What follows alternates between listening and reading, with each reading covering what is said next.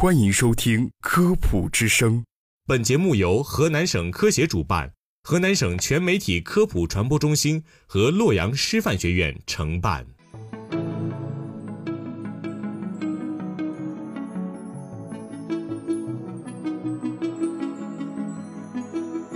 各位听众，大家好，欢迎收听《科普之声》电商学院，我是孟磊，我是一伟。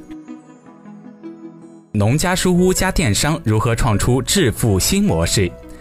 农民钟春梅在网店忙得不亦乐乎。网店开在镇上的农家书屋里，这里网络免费，桌椅齐全，还有政策咨询、技能培训等服务，定期能参观学习。这过去呢，钟红梅一直在路边摆摊卖水果，赚钱很难。转机出现在去年九月份，市里在孔田镇搞农村书屋加电商服务站点，钟红梅报了名。经过培训呢，去年年底她开启了网店，短短几个月呀，这销售额突破五万元。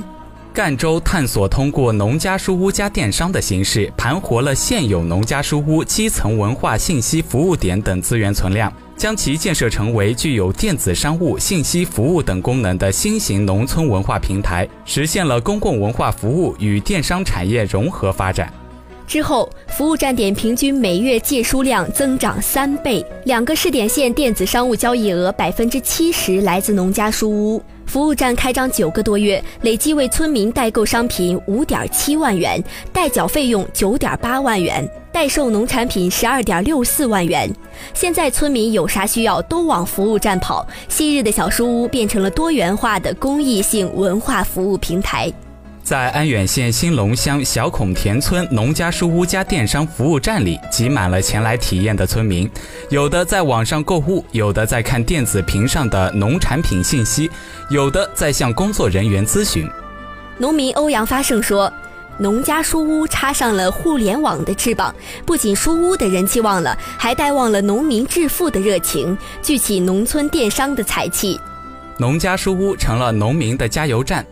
安远县鹤子镇贫困户郭德胜通过农家书屋学到了脐橙种植新技术，还解决了脐橙销售难题。他说：“新品种错季上市，一斤能贵几毛钱。”寻乌县南桥镇古坑村利用书屋开展电商扶贫，解决了二十多名贫困户就业的问题。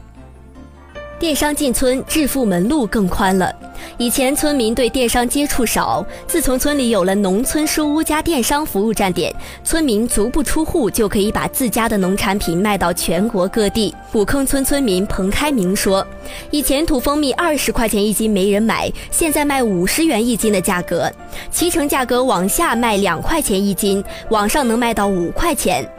茶油甚至能卖到一百多元一斤，没想到大山里的老表们也赶上了时髦。从卖产品到卖文化，农民的收入更高了。安远县的本真蜂蜜通过新的服务点，将蜂蜜原生态的生长环境、采蜜过程、制作流程以及传说故事拍成了视频，并针对春节、中秋节等节日进行创意包装，吸引了众多商家订购。我们卖的不只是蜂蜜，也是文化。现在蜂蜜每斤售价一百一十八元，还供不应求呢。本真蜂蜜网店店主陈伟坤说：“目前呢，安远县共打造出农家书屋加电商服务站点五十二个，九龙山贡茶、原味香菇、三鲜粉等六十多个电商产品畅销全国，全县农村网店超过一千八百家，二十八万多名群众受惠。”